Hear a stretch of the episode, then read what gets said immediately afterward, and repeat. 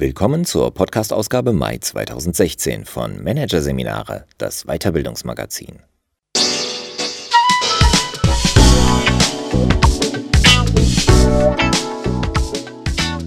Weitere Podcasts aus der aktuellen Ausgabe behandeln die Themen Die Dynamik von Konflikten, aus dem Teufelskreis aussteigen und Blackbox Beratung. Was kann Coaching?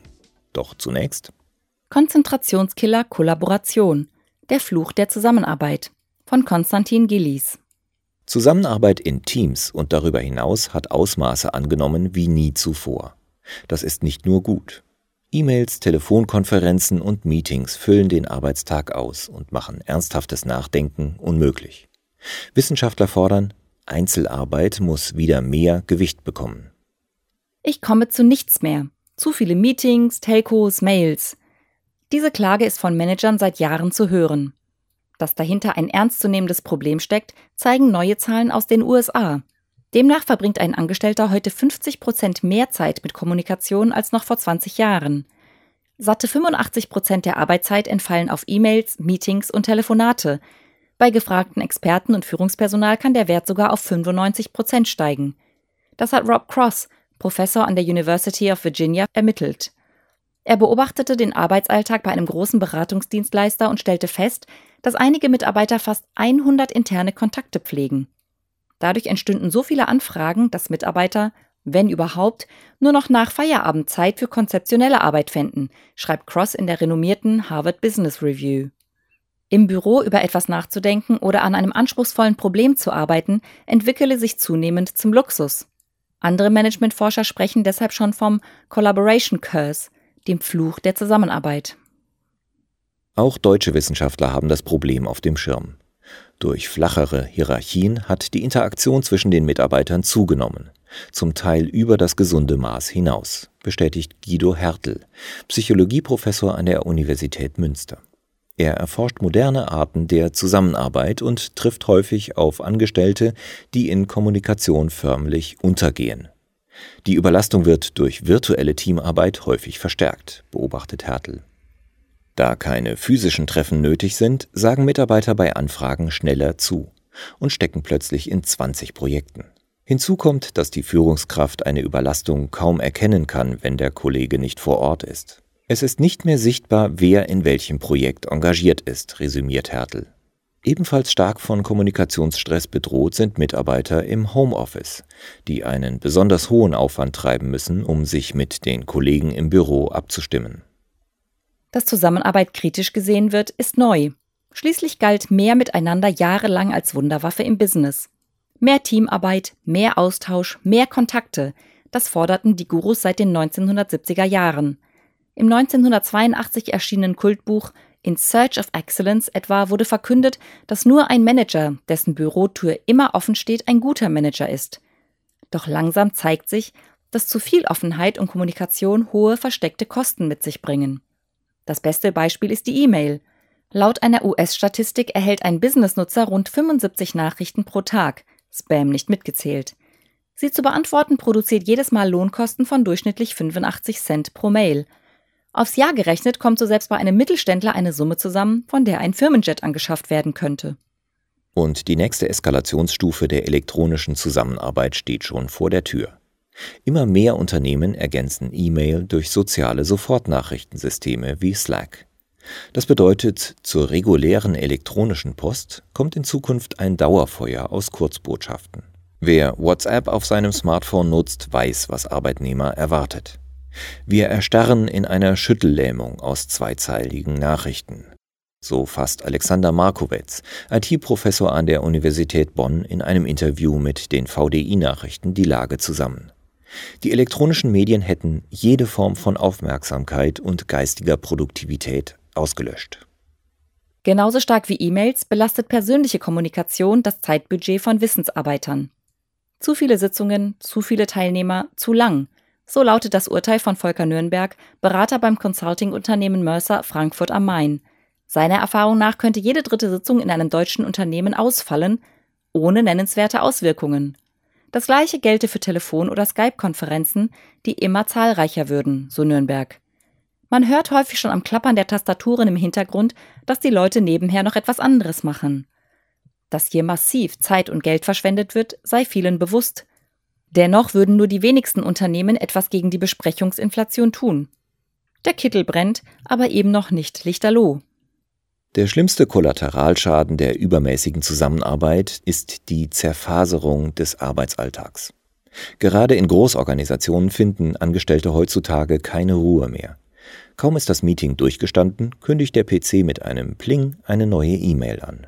Klingelt das Telefon oder ein Kollege schaut zur Bürotür rein, falls es die überhaupt noch gibt. Diesen ständigen Unterbrechungen ist der Mensch allein biologisch nicht gewachsen. Laut einer Studie der Michigan State University braucht das menschliche Hirn im Schnitt 25 Minuten, um sich nach einer Ablenkung wieder voll auf die alte Aufgabe zu konzentrieren. Und selbst kurze Ablenkungen senken die Qualität der Arbeit. In einem Test, in dem Probanden Buchstaben tippen mussten, führte schon eine Unterbrechung von 2,8 Sekunden dazu, dass sich ihre Fehlerrate verdoppelte. Diese Werte zeigen, wie unwahrscheinlich es ist, dass in einem hektischen Büro Deep Work passiert. So nennt der amerikanische Autor Cal Newport das, was im modernen Unternehmen immer seltener wird. Tiefes Nachdenken über eine anspruchsvolle Fragestellung. Er hat ein Buch darüber geschrieben, wie leistungsstarke Wissensarbeiter Deep Work meistern und kommt zu einem klaren Ergebnis. Wer Großes will, muss die Zusammenarbeit zumindest teilweise einstellen. Die Champions in ihrer Disziplin schließen die Tür, schotten sich ab und gehen auf digitale Diät, wenn sie etwas leisten wollen. Prominente Beispiele für diese Strategie gibt es genug. George Lucas, Schöpfer der Star Wars-Filme, hat in seinem Leben noch keine einzige E-Mail geschrieben. Investorenlegende Warren Buffett besitzt nur ein steinaltes Club-Handy und käme niemals auf die Idee, unterwegs elektronisch Post zu lesen. Und Schauspieler Michael Caine nimmt nicht einmal sein Telefon ab. Natürlich genießt nicht jeder Wissensarbeiter das Privileg, sich derart einigeln zu können. Was sollten Unternehmen also tun, um die Zusammenarbeit wieder auf ein normales Maß zurückzufahren? Experten sehen hier vor allem das leitende Personal in der Pflicht. Es gehört zur Führungsverantwortung, zu erkennen, ob ein Mitarbeiter ständig unter Wasser ist, stellt Psychologe Hertel klar. Daneben sollten Führungskräfte die nötigen Freiräume schaffen, damit die Zusammenarbeit auf ein gesundes Maß zurückgefahren werden kann. Es muss klar sein, dass man die Teilnahme an Gemeinschaftsprojekten auch ablehnen kann. Gerade weibliche Angestellte bräuchten Hertels Beobachtung nach mehr Mut, um Nein zu sagen. Klar ist auch, Einfach die Zusammenarbeit einzustellen ist keine Option. Es geht eher darum, sie intelligent zu nutzen, so Hertel. Das bedeutet zunächst, die Auswüchse in der persönlichen Kommunikation zu beenden. Bewährt haben sich zum Beispiel folgende Maßnahmen. Regelmäßige Meetings hinterfragen. Viele Abteilungen pflegen tradierte Treffen, zum Beispiel Jourfix. Dabei trifft man sich oft nur um des Treffens willen. Die Gespräche verlaufen redundant. Besser wäre es, Sitzungen dann anzusetzen, wenn wirklich Diskussionsbedarf besteht, auch wenn das in der Abstimmung mehr Arbeit macht. Teilnehmerzahl bei Meetings klein halten. Zu Beginn jedes Treffens sollte man offen diskutieren, wer muss wirklich dabei sein und wer die volle Länge. Wenn zum Beispiel die Expertise eines Dritten gefragt ist, reicht es oft völlig aus, wenn der seine Meinung kurz darlegt und dann das Meeting wieder verlässt. Verantwortlichkeiten im Team klären. Ist nicht klar, wer wofür zuständig ist, verlängern sich Meetings erfahrungsgemäß über das nötige Maß hinaus. Politische Teambesetzungen vermeiden. Ein häufiges Problem in Großorganisationen. Mitarbeiter werden ins Team berufen, um ihrem Ego zu schmeicheln oder weil sie dabei sein müssen. Solche Besetzungen füllen die Agenda der Betroffenen, aber bringen das Team nicht weiter. Eine mögliche Kompromisslösung? Der an sich überflüssige Kollege wird beim Kick-off-Meeting kurz zu seiner Einschätzung befragt, und klingt sich danach aus. Und jeden Punkt auf der Agenda mit Zeitslots hinterlegen. Nach Ablauf zum nächsten Thema weiterziehen. Darüber, wie sich die Auswüchse der elektronischen Zusammenarbeit zurückstutzen lassen, herrscht unter Experten große Einigkeit. Berater Nürnberg rät als Sofortmaßnahme, die Funktion E-Mail an alle zu sperren. Zumal 80 bis 90 Prozent dieser Nachrichten überhaupt nicht für alle relevant sind. Darüber hinaus hilft es, wie bei Meetings, zunächst die Verantwortlichkeiten zu klären. Wenn jeder weiß, wer für ein Thema zuständig ist, geht die Zahl der E-Mails sofort spürbar zurück. Produktivitätsgurus schwören außerdem darauf, die Botschaft in die Betreffzeile der Mail zu schreiben, weil der Empfänger so direkt sieht, worum es geht und die Nachricht schneller abarbeiten kann. Doch all das sind nur kleine Stellschrauben. Weniger Sitzungen und eine aufgeräumte Inbox lösen das Problem der ausufernden Zusammenarbeit nur zum Teil. Experten fordern ein generelles Umdenken. Einzelarbeit muss stärker gewürdigt und eingeplant werden, fordert Psychologe Hertel. Es könne nicht sein, dass die Kernarbeitszeit schon durch Meetings komplett verplant ist und Wissensarbeiter nur noch nach Feierabend zu einem klaren Gedanken kämen. Auch der zunehmend verbreiteten Haltung, dass Nachdenken ja im Homeoffice stattfinden könne, erteilt er eine Absage. Es muss auch im Büro akzeptiert und möglich sein, ein oder zwei Stunden ungestört zu arbeiten, so Hertel. Für die nötigen baulichen Voraussetzungen sorgen die ersten Unternehmen mittlerweile. Sie stellen neben dem Großraumbüro auch Rückzugsräume zur Verfügung, wo man dem Tastaturklappern und Telefongequassel entfliehen kann. Im Hamburger Büro von Google etwa gibt es kleine finsterlose Nischen, in denen sich nichts befindet außer einem Rechner und einem Telefon. Doch das Bauliche ist nur ein Anfang. Solche Konzepte setzen eine hohe Mündigkeit voraus, wendet Psychologe Hertel ein. Sprich, es besteht die Gefahr, dass Angestellte die Isolation der Denkerzelle nutzen, um einen Gang zurückzuschalten. Besonders schwierig ist es für Führungskräfte, Zeit zum Nachdenken zu finden, da von ihnen erwartet wird, immer und jederzeit ansprechbar zu sein. Es muss wieder akzeptiert sein, die Tür auch mal zu schließen, so Hertel.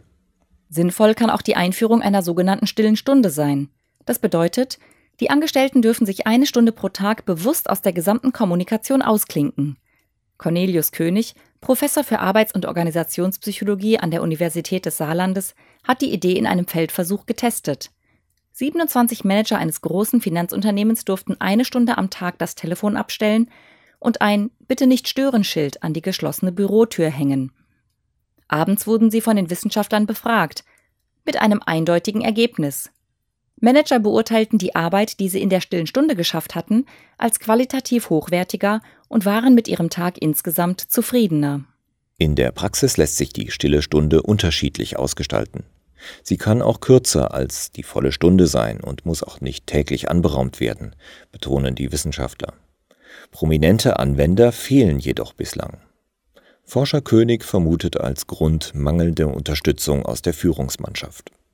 So etwas funktioniert nur, wenn es in ein großes System eingebettet ist. Gescheitert sei die Idee dennoch nicht, findet er. Viele Menschen arbeiten in Randzeiten, zum Beispiel früh morgens. Auf diese Weise organisieren sie ihre eigene stille Stunde. Soweit mögliche Auswege aus der Kollaborationshölle. Allerdings gibt es auch abweichende Einschätzungen zum Thema.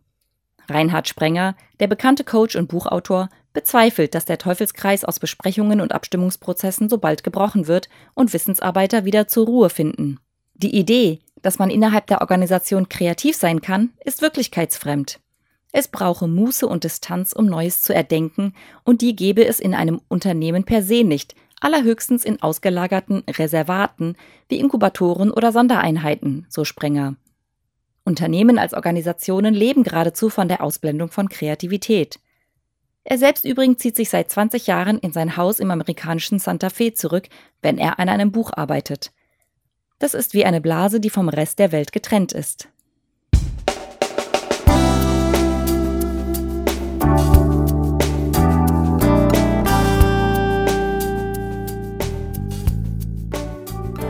Sie hörten den Artikel Konzentrationskiller Kollaboration, der Fluch der Zusammenarbeit von Konstantin Gillies aus der Ausgabe Mai 2016 von Managerseminare, produziert von Voiceletter. Weitere Podcasts aus der aktuellen Ausgabe behandeln die Themen Die Dynamik von Konflikten, aus dem Teufelskreis aussteigen und Blackbox Beratung. Was kann Coaching? Weitere interessante Inhalte finden Sie auf der Homepage unter managerseminare.de und im Newsblog unter managerseminare.de/blog.